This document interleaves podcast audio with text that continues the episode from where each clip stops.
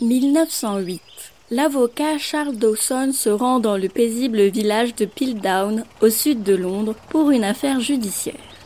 Le chemin qui mène à la ferme où on l'attend est en travaux et des ouvriers s'affairent à le remettre en état. Une scène des plus banales, sauf qu'un détail attire l'œil averti de Charles Dawson. Les ouvriers utilisent un gravier particulier, coloré d'un rouge profond qui témoigne de leur haute teneur en fer. L'avocat, qui nourrit également une passion dévorante pour l'archéologie, au point d'être associé à plus de 50 publications scientifiques alors qu'il n'a aucune formation académique en la matière, s'approche des travailleurs. Un espoir fait battre son cœur. Il reconnaît en ces graviers rouges les restes d'un ancien lit fluvial, peut-être riche en fossiles. Voilà de quoi étoffer son cabinet de curiosités personnelles. Charles Dawson intime aux ouvriers de lui fournir le moindre ossement qu'ils retrouveraient au milieu des graviers.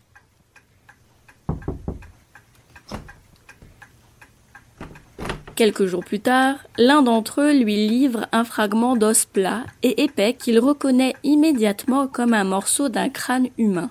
Charles Dawson vient de découvrir un trésor archéologique.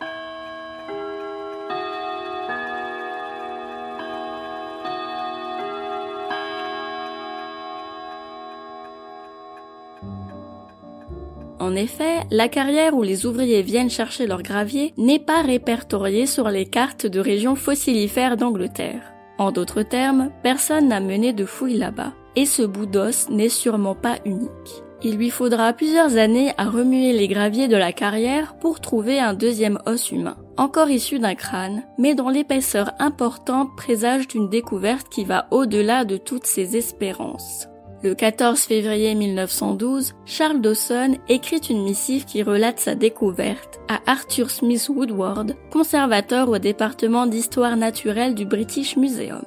Une phrase précise retient l'attention du curateur. Une portion épaisse d'un crâne humain qui rivalisera avec Homo heidelbergensis en solidité. Homo heidelbergensis est un ancêtre d'Homo sapiens découvert cinq ans plus tôt, en 1907, en Allemagne. La même année, la France a aussi eu le droit à son heure de gloire archéologique avec la mise au jour du site de la Chapelle aux Saints où l'homme de Néandertal s'était établi en son temps.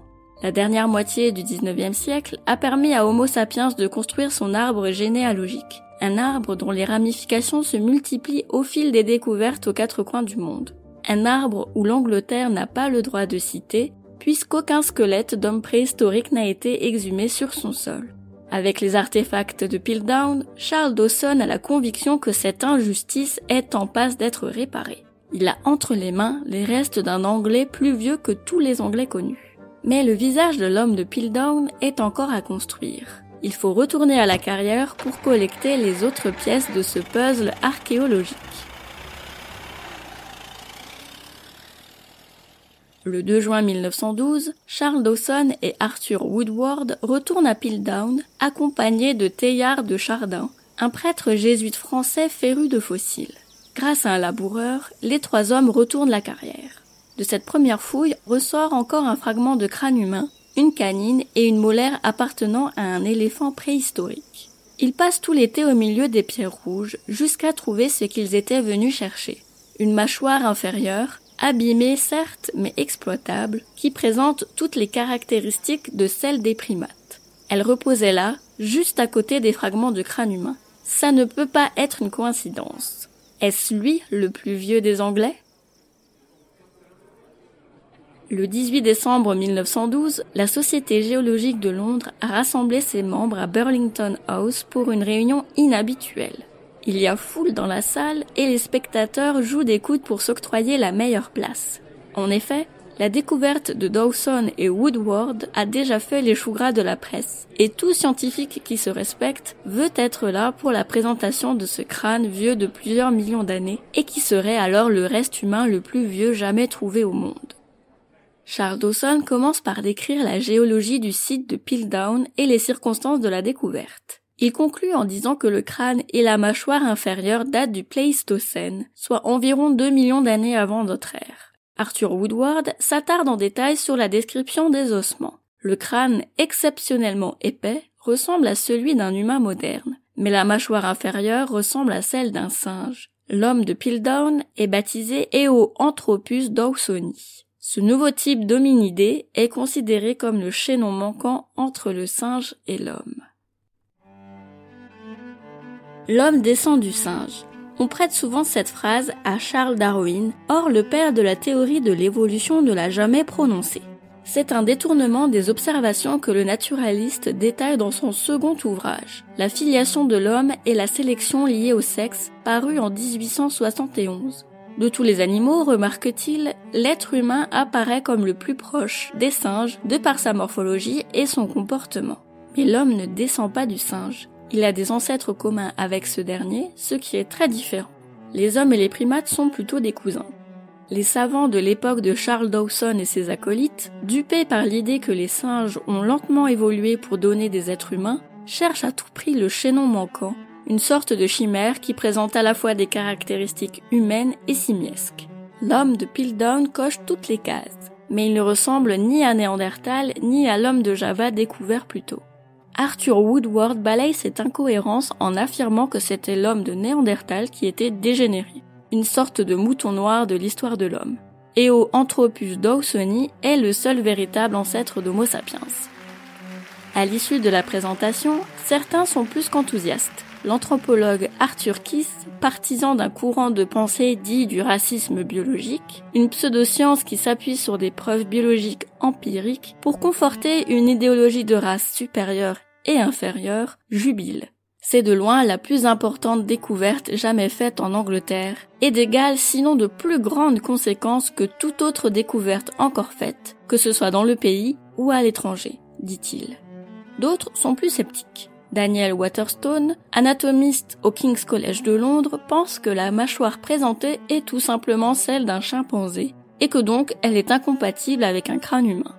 Teilhard de Chardin, qui a participé aux premières fouilles, partage les mêmes réticences. Il écrit que nous devons raisonner jusqu'à nouvel ordre, comme si le crâne de Piltdown et la mandibule appartenaient à deux sujets différents.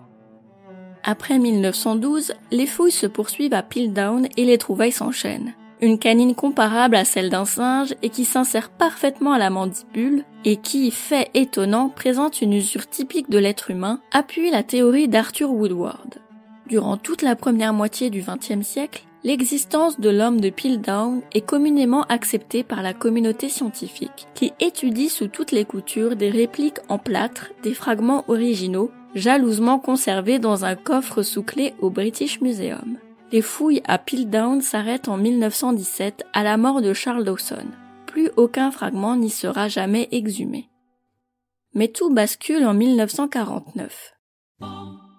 Kenneth Oakley, un géologue du Muséum d'histoire naturelle de Londres, parvient à récupérer les ossements originaux pour y tester une nouvelle méthode de datation au fluor.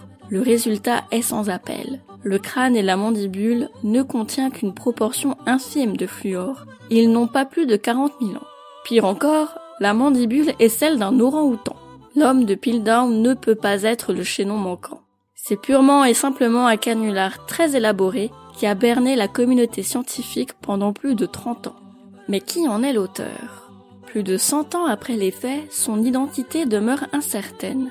Charles Dawson est le principal suspect. Bien que celui qu'on surnommait le sorcier du Sussex avait une aura de sérieux auprès des scientifiques de son temps, sa collection archéologique personnelle était composée d'un nombre impressionnant de faux. Il aurait été alors facile pour lui de mettre en place cette machination. Arthur Woodward semble au-dessus de tout soupçon et croyait sincèrement à la découverte. Mais certains de ses collègues ont été soupçonnés.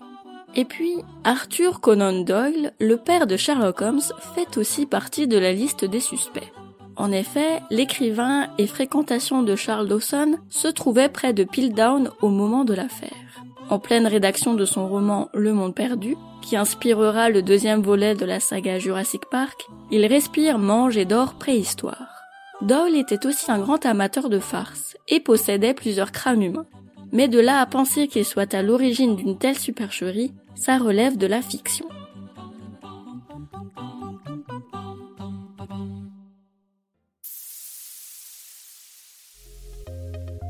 Merci d'avoir écouté cet épisode de Chasseurs de sciences.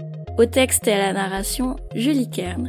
L'histoire que vous venez d'entendre a été sélectionnée par les membres de notre communauté Patreon. Si vous aussi vous voulez participer, n'hésitez pas à nous suivre là-bas. Le lien est dans la description. Comme d'habitude, pour ne pas manquer nos futurs épisodes, n'hésitez pas à vous rendre sur le lien en description pour nous retrouver sur les plateformes d'écoute ou à chercher Chasseurs de Sciences sur vos apps audio préférés. Rendez-vous dans deux semaines pour un nouvel épisode avec Emma, et pour ma part, je vous retrouverai dans un mois pour une future expédition temporelle dans Chasseurs de Sciences. À bientôt!